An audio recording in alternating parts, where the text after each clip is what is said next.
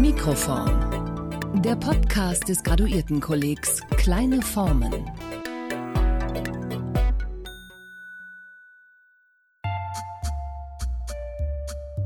Genau, erstmal vielen Dank für die Einladung oder äh, dass ich mich hier in dieses äh, Plenum auch ein bisschen selbst einladen durfte. Als Bilderbogen bezeichnet man heute einseitig bedruckte Blätter eines bestimmten Formats, die sich unter anderem durch eine Zentralisierung der Produktion auszeichnen. Die These ist jedoch oft weniger klein, als sie sich geriert. Der bürgerliche Verkleinerungskult, der in den Bilderbogen manifest wird, ist Kehrseite der Gigantomanie eines Jahrhunderts das in den Ersten Weltkrieg führen und mit dem Ersten Weltkrieg enden sollte.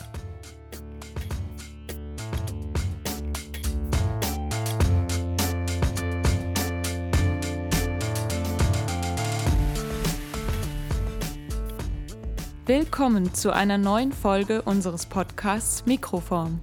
Heute zeigen wir Ihnen und euch die Hörfassung eines Kurzvortrags, den Florenz Gilly, Podcast-Redakteur und Hilfskraft AD, im Sommersemester 2021 via Zoom am Graduiertenkolleg Kleine Formen gehalten hat. Florenz schreibt seine Masterarbeit über Relationen der Größe und des Maßstabs in Bilderbogen des 19. und frühen 20. Jahrhunderts und hat im Plenum vier Thesen aus seinem Masterprojekt vorgestellt. Für unseren Podcast gibt es als Bonustrack eine weitere These obendrauf. Eine Reflexion über die These, jene Grenzgängerin zwischen Logik, Rhetorik und Philosophie, Wissenschaft und Journalismus, die oft nur die Spitze des Eisbergs repräsentiert. Vorhang auf für viereinhalb schmissige Thesen zum Bilderbogen. Eine Intervention ohne Bild, dafür aber mit ordentlich Trara.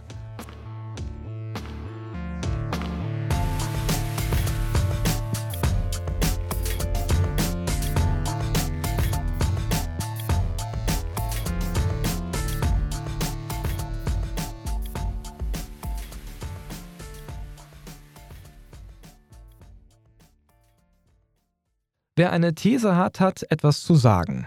Sollte man jedenfalls meinen. Und wer ankündigt, seine Thesen wären schmissig, hat besser was zu sagen, will er nicht als Hochstapler enden.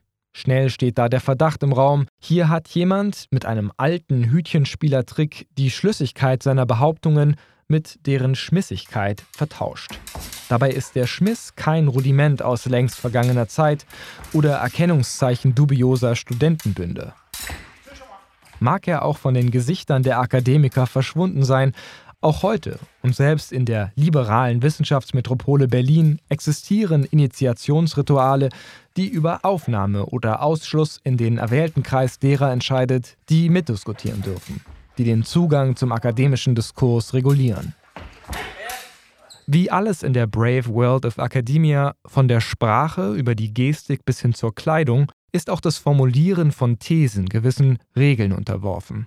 Verhaltenslehren der Nestwärme, wenn man das Nest nicht beschmutzen will. Großthesen, wie sie im angloamerikanischen Raum geradezu Bedingung zur Möglichkeit der Qualifikation sind, werden hierzulande eher mit Naserümpfen quittiert. Kühnheit wird nicht belohnt, sondern belächelt. Prägnant sollte sie trotzdem sein, die gute wissenschaftliche These. Zugespitzt auch, doch nicht unsachlich. In jedem Fall aber, laut Saskia Richter von der Uni Hildesheim, so kurz wie möglich. Die These, und das wäre eine erste These zur These, eine Metathese, wenn man so will, ist jedoch oft weniger klein, als sie sich geriert. An einer These hängt, wenn es sich nicht gerade um einen Schnellschuss handelt, ein ganzer Rattenschwanz an Argumenten, Belegen, empirischen Befunden, Daten spekulativen Annahmen, manchmal auch, wie Josef Vogel sagen würde, Gefühlswahrheiten.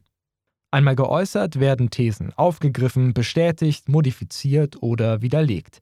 Sie entwickeln ein Eigenleben, ernten Applaus oder Ablehnung innerhalb der Scientific Community, immer aber sind sie der Versuch, sich in den Forschungsdiskurs zu inserieren.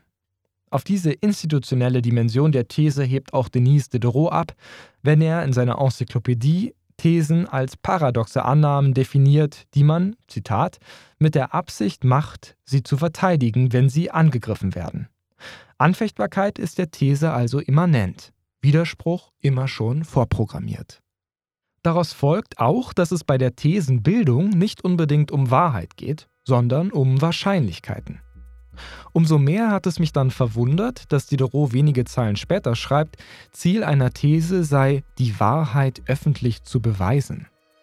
Näher an meinem Verständnis von Thesen als Interventionen in einen Fachdiskurs ist die Betonung des Vorläufigen, Heuristischen, dem Wilhelm Busch mit dem Aphorismus Rechnung trägt, alle Thesen sind Hypothesen. Als solche möchte ich meine vier Thesen zum Bilderbogen verstanden wissen. Es sind Mutmaßungen über ein Text-Bild-Medium, das mich, je mehr Material ich sichte, immer wieder aufs Neue affiziert, begeistert, vor Rätsel stellt und mich zum Nachdenken bringt. Ein Medium, das schon zu seiner Zeit merkwürdig aus der Zeit gefallen schien und heute doch wieder furchtbar aktuell zu sein scheint.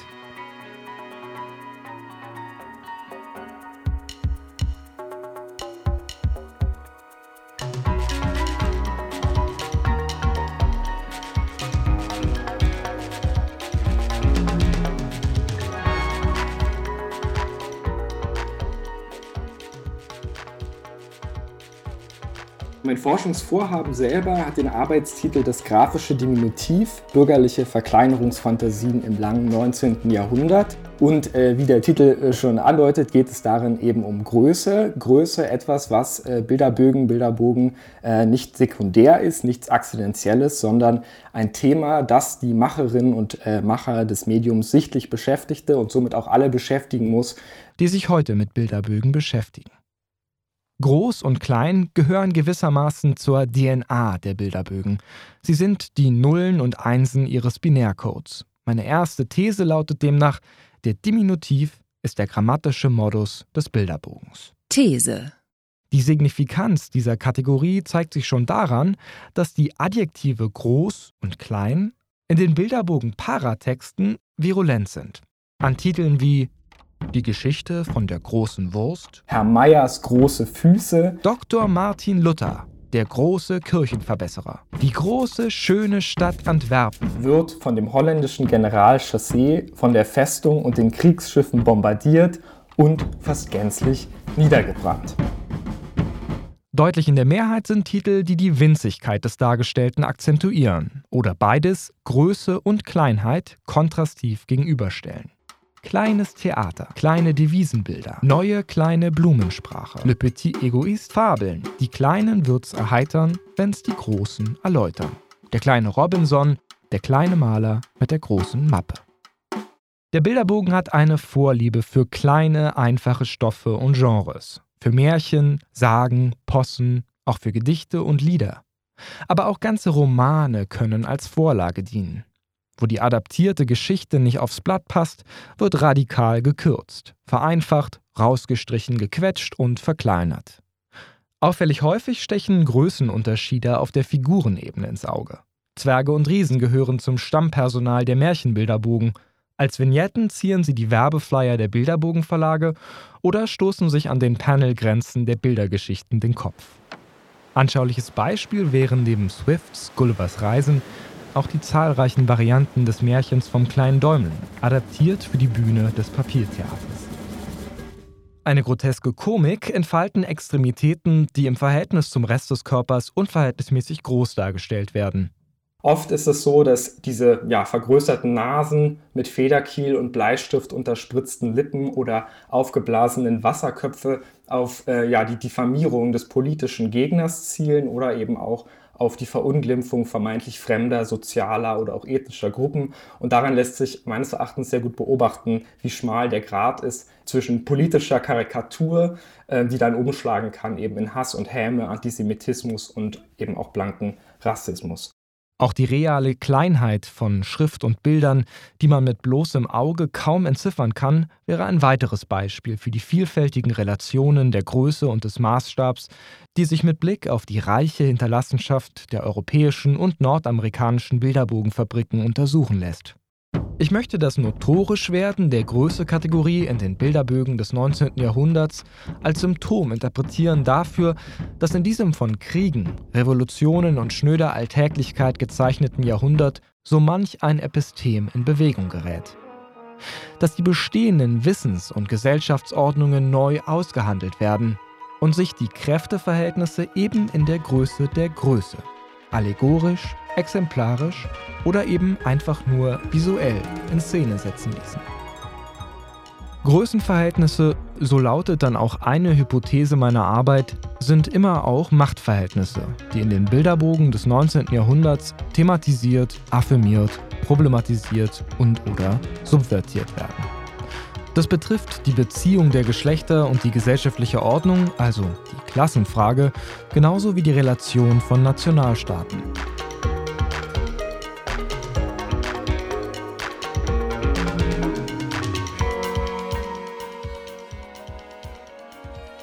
Ja, ich ähm, eröffne die Diskussion. Josef Vogel und Julia Benner. Ja, ich habe nur eine kurze Nachfrage und äh, äh, möchte unterstreichen, dass ich diese erste These sehr vielversprechend finde. Versteht man mich? Ja, die erste These sehr vielversprechend finde, nämlich den ähm, grammatischen äh, Terminus äh, des Diminutivs auf das Bild äh, zu beziehen.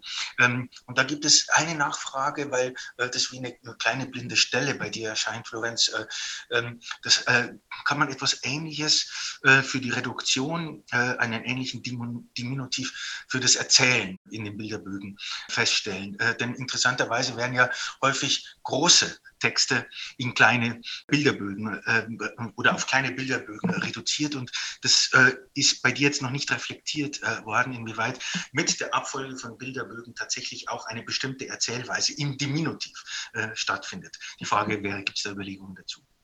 Frau Benner. Ja, vielen Dank. Ähm, ich fände es auch wichtig und interessant, sich da auf das, was der Bilderbogen besonders kann oder was den Bilderbogen besonders macht, zu konzentrieren. Ähm, alles, was jetzt gerade gesagt wurde über ja, kleine Figuren, Größenverhältnisse, die auch Machtverhältnisse widerspiegeln, äh, Miniaturwelten und so weiter und so fort. Das findet sich eigentlich in der Kinderliteratur zu allen Zeiten und in allen Formen wieder. Aber äh, gerade dieses, äh, was eben Josef Vogel gesagt hat, also dieses, wie ähm, das Erzählen verkleinert wird, also wie von diesem dicken Roman äh, Gulliver's Travels zu einem Bilderbogen gekommen wird, das ist, glaube ich, interessant und es ist auch interessant, wie diese Größenverhältnisse zum Beispiel in den Bildern ähm, gezeigt werden. Denn das macht, glaube ich, den Bilderbogen oder die Bilderbögen ähm, besonders interessant im Vergleich zu anderen Kindermedien, also beispielsweise auch im Vergleich zu Bilderbüchern, die ja in vielerlei Hinsicht oft ähnlich funktionieren. Also zum Beispiel von Rickli, die ähm, Bilderbücher aus dem Ersten Weltkrieg, die haben eben auch diese ganz, ganz niedlichen kleinen Kinderfiguren ähm, und die dann eben gegeneinander kämpfen in ganz brutaler Weise eigentlich. Aber diese Form der Verniedlichung, diese ganzen Kleinwelten und diese ganzen Häschen, Blümchen und so weiter und so fort, das finden Sie halt in der Kinder- und Jugendliteratur und natürlich auch diese pädagogischen Aspekte und so weiter und so fort eigentlich überall wieder. Aber ich würde eben sagen, dass ein Definitionskriterium des Bilderbogens diese Standardisierung des Formats ist und dass diese Standardisierung oder dieses Einheitsformat wiederum zwingt die Bilderbogengestalterin dazu, Auswahl zu treffen, wenn sie denn größere Textkorpora eben in dieses Medium übersetzen will. Und das ist bei Prosatexten, längeren Prosatexten, bei Romanen und so weiter, ähm, also das untersuche ich dann auch im Detail. Ähm, am Beispiel von Gulliver's Travels, zum Beispiel von diesen drei Bögen, da werden vor allem erstmal die letzten beiden Bücher oder Bände von Swift einfach gekappt. Ja, also in der Regel findet man Lilliput, das ist sozusagen immer da. Und dann Brodingat, äh, so heißt das, glaube ich, ähm, sozusagen bei den Riesen, das ist meistens dann entspricht das sozusagen einer vertikalen Zweiteilung. Also oben hat man quasi Gulliver, wie er ganz, äh, ganz groß ist und dann unten Gulliver als Riese. Und dass da eine Reduktion stattfindet, allein was den Text, also die Texte sind auch oft eben aus sozusagen Federn, das ist der Feder von Laien, das erkennt man auch, dass da irgendwie ähm, ja, also keine großartigen Poeten oder sowas am Werk waren, aber das sind ja vielleicht irgendwie Wertungsfragen, die jetzt gar nicht so eine Rolle spielen äh, müssen, sondern vor allem erstmal auch eine Reduktion des Personals, dass dann sich konzentriert wird auf einzelne Szenen. Bei Gulliver zum Beispiel irgendwie der Kampf mit der Ratte oder sowas, das bietet sich ja alles an, wie er dann mit dem Adler weggeflogen wird. Es geht aber auch viel verloren. Also bei Swift ist ja dieses Größenverhältnis tatsächlich signifikant, weil es den Größenverhältnissen von Irland und England entspricht. Also Gulliver ist so und so viel größer wie äh, Irland, klar kleiner ist als England.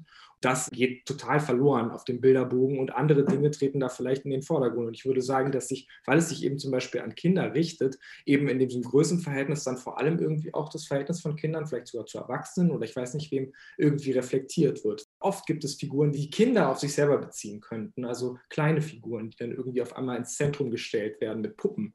Und ein Wort noch zur Reduktion. Ja, es wird alles adaptiert, was irgendwie marktgängig ist ähm, Märchen auch, eben vor allem fürs Papiertheater. Und da gibt es wirklich einen tollen Fall äh, von ähm, Schneewittchen und die sieben Zwerge. Einheitsformat ist es, glaube ich, in Stuttgart auch veröffentlicht worden. Da ist ein großer ähm, Papiertheaterverlag gewesen. Äh, und ähm, da sind nur sechs Zwerge drauf und sechs Betten, weil der siebte nicht draufgepasst hat auf den Bogen. Bilderbogen haben, und das unterscheidet sie von anderen zeitgenössischen Medien der Druckgrafik wie dem Flugblatt oder dem Kalender, ein Einheitsformat. Es gibt sozusagen eine DIN-Norm des Bilderbogens, was uns das herrliche Paradox beschert, dass das Ununterscheidbare gerade das Unterscheidende sein soll. Standardisierung als Gattungskriterium, Uniformität als Distinktionsmerkmal.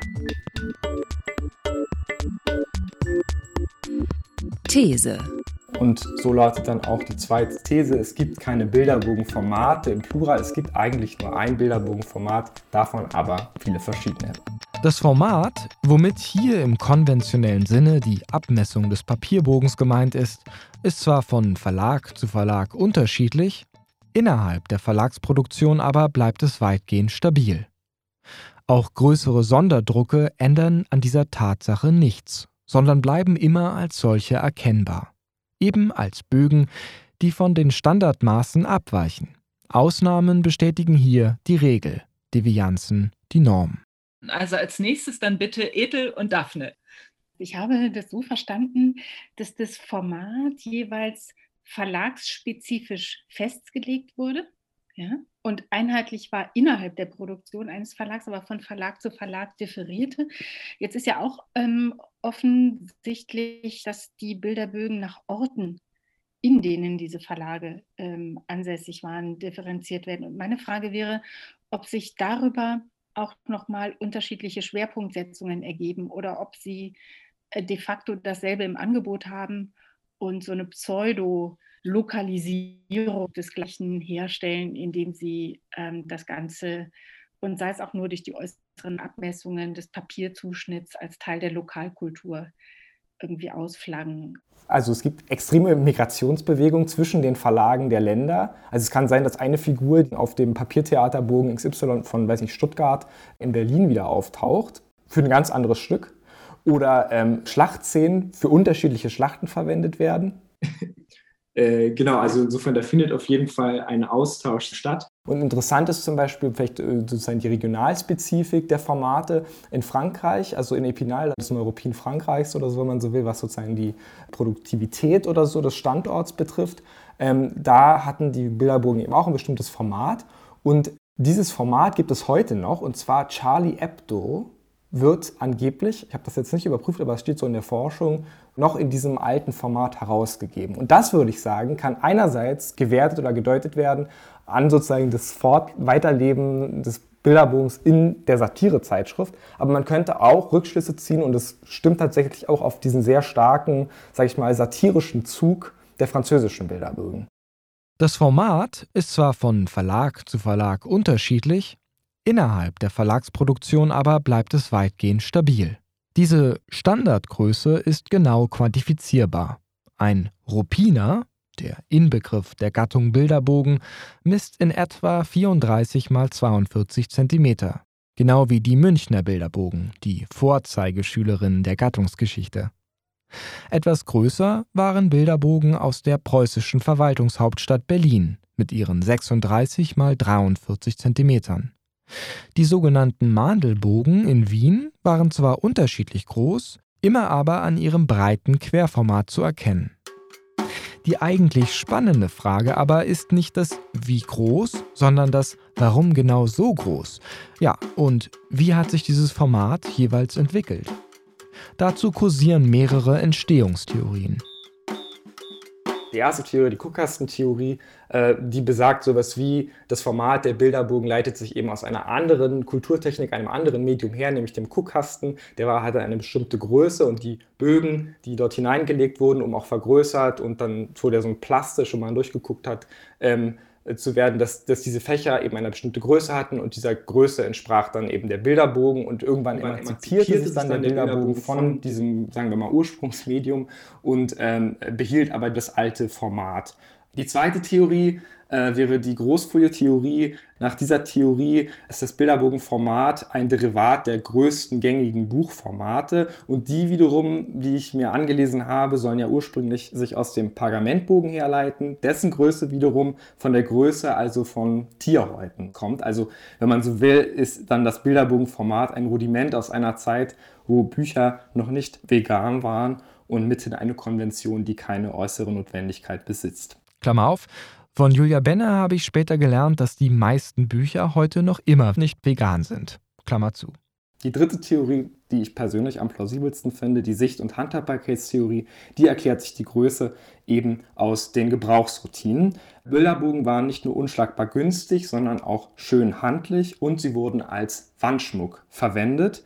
Die Maße des Durchschnittsbogens können also als der Versuch gewertet werden zwischen den Erfordernissen der Distribution und den Ansprüchen der Rezeption zu vermitteln. Anders formuliert, Bilderbogen waren klein genug, um bequem transportiert zu werden. Gerollt, nicht gefaltet, ganz wichtig. Wenn man es heute bestellt, kriegt man sie eigentlich alle gefaltet. Aber sie war trotzdem noch groß genug, um sie also auch von weitem noch gut sehen zu können. Und man könnte sogar noch ein bisschen weitergehen und sagen, dass das Bilderbogenformat sich ausrichtet oder angepasst, sagen wir, ist an den körperlichen Gegebenheiten äh, seines Zielpublikums, nämlich der Spannweite der Arme von Kindern, die ab den 1850er Jahren verstärkt ins Kreuzfeuer der Bilderbogenproduzenten geraten.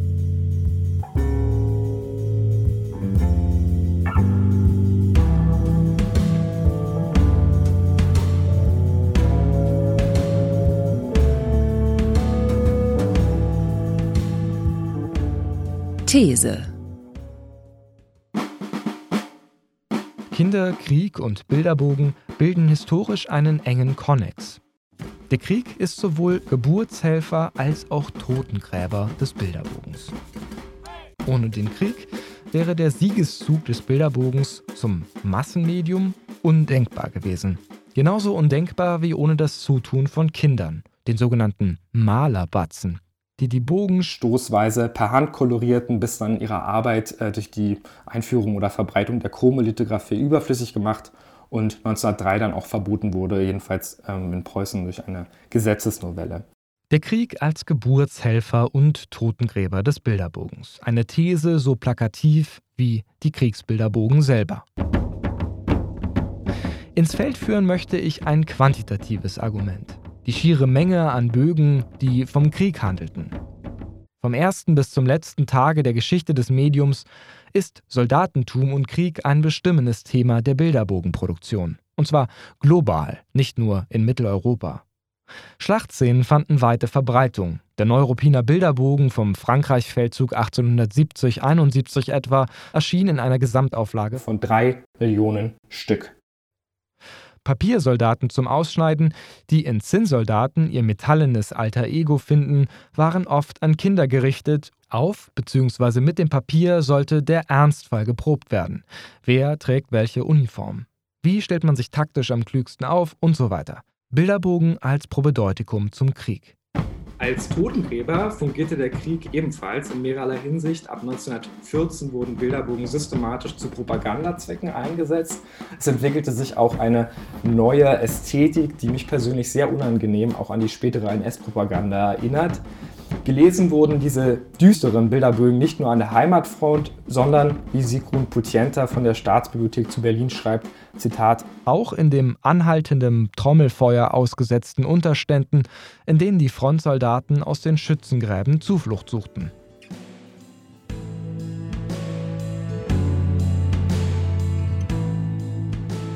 Also eigentlich hast du mit, mit Hanna ganz gut beantwortet. Mir ging es um, ob du es auch eher als Propagandainstrument äh, analysierst und eben nicht nur sozusagen ähm, als Bewältigungsstrategie, weil du hast es so bei der NS-Zeit angesprochen, aber ich sehe ja davor schon sozusagen eine krasse Militarisierung, die ähm, da propagiert wird. Also wenn man Kindern so Soldatenbilder vorhält, also geht es da um eine Abrichtung von vor allem jungen oder jungen Männern zum Militärdienst und dass sie das sozusagen als süßes Abenteuer begreifen.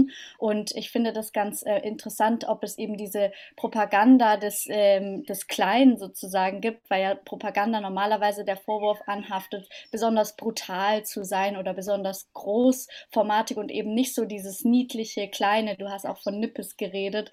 Ähm, und inwiefern das eine Strategie für, für Militarisierung und so weiter sein kann oder Erziehung von jungen, von jungen Männern zum Kriegsdienst.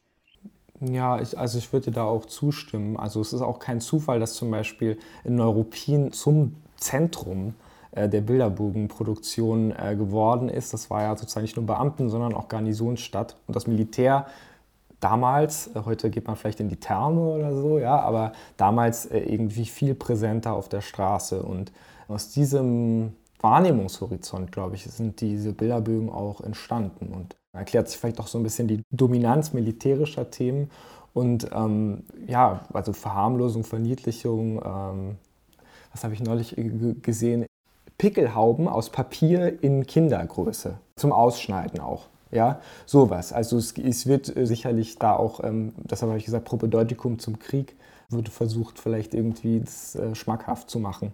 Moritz, magst du ja, ist auch eher eine Anmerkung. Äh, die Stabi, die du genannt hast in Berlin, hat halt äh, Flugblätter bis äh, in den IS-Krieg mit durchgehenden Motiven. Die kannst du dir von um 1600 bis 2019 angucken. Ähm, und das geht durchgehend weiter. Da gibt es überhaupt gar keinen Medienbruch. Es gibt auch Memes, die eingesetzt werden von der US-Propaganda auf Arabisch und so. Ist das GIF oder GIF, ich will mich nicht festlegen, eine Form. Und wenn ich das dann wieder abdrucke ne, für meine Oma in der Post oder so, ist das eigentlich ein Bilderbogen. Ähm, also wenn ich das analogisiere oder so. Äh, und deswegen würde ich diese äh, Sache, dass irgendwann aufhört oder ersetzt wird, äh, ist, glaube ich, äh, widerlegbar. Das Flugblatt würde ich unterscheiden von Bilderbogen. Ähm, alleine das Standardformat ist da ja nicht gegeben oder so. Ähm, die Funktionen mögen ähnlich. Nur ganz kurz, doch. Äh, Flugblatt hat alle Formate, es gibt alles, die heißen auch Bilderbogen und das, die soll auch täuschen, es soll direkt anschließen. Also, aber es ist in deinem Sinne zu sagen, es geht weiter. Okay, ja, also ich will sozusagen auch nicht behaupten, dass das Bilderbogen-Medium restlos untergeht oder sowas, sondern sicherlich, das diffundiert dann irgendwo hin.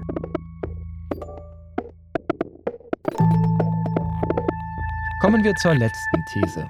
Eine von diesen in diesen Breitengraden eher gemiedenen Großthesen. These der bürgerliche Verkleinerungskult, der in den Bilderbogen grafische Gestalt annimmt, ist einerseits, einerseits Eskapismus, Eskapismus, ist einerseits also Eskapismus, Rückzug Welt, Flucht in die, also in die Miniatur, Rückzug vor der Welt, Flucht in die Miniatur, andererseits Strategie, andererseits zur Strategie, andererseits zur Krisenbewältigung, Strategie zur Krisenbewältigung und ihrerseits, und ihrerseits Kehrseite, der, Kehrseite Gigantomanie der Gigantomanie eines Jahrhunderts, Jahrhunderts, eines Jahrhunderts, das in den Ersten, Weltkrieg, in den Ersten führen Weltkrieg führen. und mit dem Ersten Weltkrieg enden sollte. Gerd Üding hat in seiner fulminanten Bush-Biografie die Psychologie des Verkleinerns einfühlsam beschrieben. Ich zitiere Üding: Die konsequente Verkleinerung der Räume, Gegenstände und Figuren macht sie handhabbar. Das Haus wird zur Puppenstube, seine Bewohner zu Wichtelmännern. Kinderspielzeug ist derart unterlebensgroß, zwergenhaft, kleiner als die kleinsten Kinder. Doch nicht nur die Gestalten und Requisiten erschienen im Miniaturformat, auch die Handlung und was ihr an Konflikten zugrunde liegt, wird im selben Maß verkleinert, sodass alles in der Realität möglicherweise Bedrückende seine bedrohliche Dimension verliert.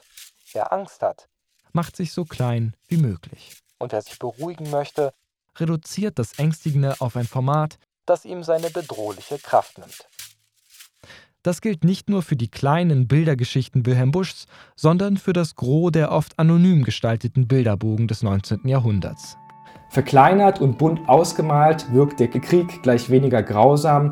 Kindheit erscheint im Zerspiegel als glücklich, nicht als Quelle von Trauma. Soziales Elend bleibt weitgehend ausgespart, das Arbeiterleben wird romantisiert. Es floriert das Genre der Idylle. Die Bilderbogenforscherin muss sich durch zigtausend Bögen mit Blumenmotiven kämpfen. Märchen werden geglättet, Tragödientext für Kinderaugen entschärft.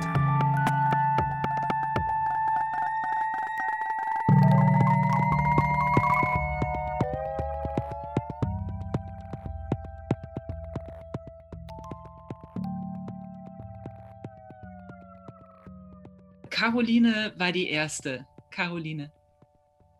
Ich habe äh, äh, eine Nachfrage. Verkleinerung als Coping-Mechanism. Da habe ich kurz überlegt, ähm, weil ich mit zwei Kolleginnen auch einen Workshop planen. Arbeitstitel war mal Kleinformat der Krisenbewältigung und da geht es um die Zwischenkriegszeit, also die 20er Jahre, quasi dann eigentlich nach dieser Zeit, wo diese Bilderbögen sehr stark äh, zirkulieren. Und da ist eigentlich eher so dieses Gegenteil der Fall, dass die, dieser Coping-Mechanism gar nicht so dieser private Rückzug oder diese Verkitschung irgendwie ist, die du da beschrieben hast, sondern der Coping-Mechanism ist, dass man äh, Massigkeit äh, versucht zu produzieren oder dass die Verkleinerung irgendwie zu einer vergrößerten Zirkulation führt. Und dadurch dann so irgendwie dieser ähm, Kitsch oder Rückzug, dieses Bürgerliche, ist das wirklich dann so ein Coping-Mechanism oder würdest du das da irgendwie nochmal eingrenzen? Also ich konnte einfach relaten, glaube ich, mit Üdings. Ähm, das ist ja wirklich eine psychologisierende irgendwie Deutung auch. Ähm, ja, dass das Kleine weniger angsteinflößend ist. Es kann natürlich irgendwie auch ins Gegenteil umschlagen. Also ich will diesen Bilderbogen vom kleinen Maler mit den Ameisen. Die Ameisen sind ja die einzigen, sage ich mal, Gegenstände, die genauso groß sind wie in der Realität. Und da gibt es diesen lustigen Aufsatz von Kittler, der irgendwie über kleine Tiere schreibt, dass die irgendwie so Todesangst auslösen würden.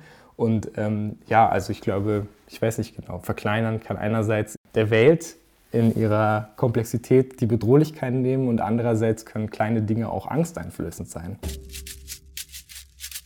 Die Geschichte, die Üding erzählt, ist ja äh, letztlich eine der äh, Verbiedermeierlichung mhm. der Gesellschaft des 19. Jahrhunderts. Man zieht sich nicht zuletzt aus politischer Enttäuschung zurück in die eigenen vier Wände und idyllisiert das im Sinne Jean Pauls, der Idylle als Vollglück in der Beschränkung, finde ich nach wie vor eine unschlagbare Definition, Vollglück in der Beschränkung äh, beschrieben hat. Das würde ja heißen, man zieht den Raum eng und lässt von vornherein bestimmte Gegenstände gar nicht rein. Jetzt hast du aber im Material, und da würde sich für mich eigentlich ein Hebel ergeben, um Üdings These nochmal kritisch zu relativieren, ja anderes beschrieben, also mehr Skalierungsphänomene der Verkleinerung, die nicht zwangsläufig und vielleicht auch noch nicht mal primär auf Häusliches und Privates ausgerichtet sind, sondern mit den Schlachtszenarien so ziemlich genau das Gegenteil in den Blick nehmen. Und mhm. ähm, da wäre vielleicht die Frage nach dem Kindermaßstab, der an all das angelegt wird, auch nochmal anders zu reflektieren, nicht zuletzt im Blick auf das Papiertheater, in dem du das Ganze ja zulaufen lassen möchtest. Ich, ich würde eigentlich sagen, das wäre jetzt die Antwort auf Edle Matallas Frage, diese Bilderbogen beschäftigen sich ja mit diesen ganzen äußeren Phänomenen, die auch bedrohlich sind und grausam sein können und so weiter. Aber eben das Papiertheater wird im bürgerlichen Wohnzimmer aufgebaut. Das steht unter dem Weihnachtsbaum. Genauso die Bögen, wo werden die konsumiert äh, oder wo hängen die als Wandschmuck? Ja, auch in, in, in dem Wohnzimmer. Vielleicht lese ich Üding dazu blauäugig, aber ich würde das schon auch bestätigen, dass diese Verbiedermeierlichung sehr, sehr weit reicht. Deshalb wirken die eigentlich schon in der Hochzeit unmodern. Als sein Biedermeier schon längst vorbei ist, sind die trotzdem noch en vogue und äh, eben weiter bis zum Ersten Weltkrieg. Aber eigentlich ist die Ästhetik und alles äh, und auch die Pragmatik irgendwie biedermeierlich habe auf meiner Liste kurzer Überblick Hanna. Ja, vielen Dank auch von mir, dass du dich durch so viele Blumen und so viel Krieg äh, geguckt hast. Äh. Ähm, ich habe auch noch eine Frage, so ein bisschen zur Schnittstelle zwischen Distribution und Funktion dieser Bilderbögen ähm, was ähm, wollen die denn eigentlich selber sein? Es gab jetzt schon mehrere Formüberschneidungen, dass es irgendwie nah an der Karikatur ist, nah an einem Nachrichtenmedium, politische Polemik, Berichterstattung, all das scheint ja eine Funktion zu sein, dann eben auch einfach dekorativ genutzt wird. Ähm, wird es zum Beispiel auch pädagogisch genutzt, gerade weil es eben sich auch primär an Kinder adressiert ja. und untersuchst du oder könntest du dir vorstellen, dass es lohnend wäre, auch die ähm, Pädagogik dieser Bilderbögen vielleicht zu untersuchen, was wollen die eigentlich, gute Soldaten ausbilden, einfach nur Mhm. unterhalten, ähm, weiterbilden, den Horizont weiten. Unbedingt, unbedingt. Also äh, es gibt Bilderbögen, in denen das, sag ich mal, einen anspringt oder so, äh, so Lernszenen, also wo, wo Kindern, wie auch immer, die in der Klasse sitzen, die werden natürlich dann mal als besonders artig und strebsam und so weiter fleißig dargestellt. Und ähm, selber gibt es auch zoologische Bilderbögen, die im Unterricht eingesetzt wurden, weiß ich, auch äh, äh, geografische. Die Vorliebe für das Kleine ist kein Signum des langen 19. Jahrhunderts, sondern kommt, worauf auch Ueding hinweist, aus dem Rokoko. Sie endet auch nicht mit dem Ausbruch des Ersten Weltkriegs, sondern ist bis heute präsent.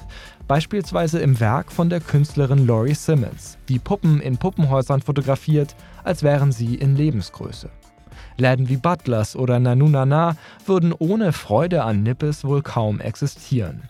Die Faszination an der Idee des Schrumpfens, einer Welt unterhalb der Sichtgrenze, wird ins Bild gesetzt in Filmen wie Ants oder Liebling, ich habe die Kinder geschrumpft.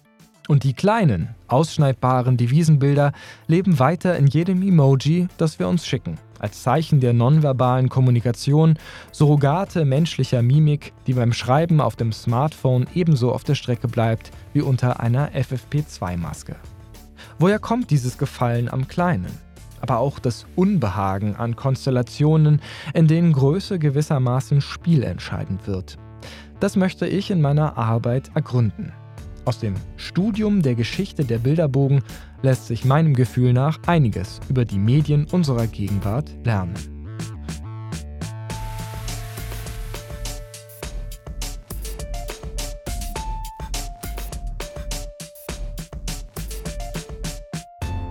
Das war die erweiterte Fassung eines Vortrags von Florenz Gilly. Bei Rückfragen kontaktieren Sie Florenz gerne direkt. Wie, erfahren Sie auf der Beitragsseite. Es gibt dort außerdem auch noch schniekes Grafikmaterial zum Anschauen. Alle Tracks für diese Episode stammen aus dem Free Music Archive. Die Interpreten in alphabetischer Reihenfolge: Broke for Free, Little Glass Man, Poddington Bear und Yay Yay. Geräusche BBC Sound Effects, Percussion Sounds Timon Thalwitzer und Band. Die Jingles zu diesem Podcast komponierte Michael Höldke. Katrin Bornhoff lieh uns dafür ihre Stimme. Zwischenmoderation im O-Ton von Maren Jäger. Sie moderierte die Plenardiskussion. Wir danken allen Teilnehmenden für ihre kritischen Rückfragen, Ihnen und euch fürs Zuhören. Und falls Florenz mit seinen Thesen Zweifel geweckt oder Widerworte provoziert haben sollte, Anmerkungen, Einwände und Gegenthesen nehmen mir gerne als Sprachnachricht oder Mail an mikroform-podcast.idl.hu-berlin.de entgegen. Ich bin Katharina Richter und ich würde mich freuen, wenn Sie unseren Podcast abonnieren oder bei iTunes bewerten. In zwei Wochen schon erscheint hier eine weitere Folge. Dann geht es um Sascha Stanisics Poetologie der Liste.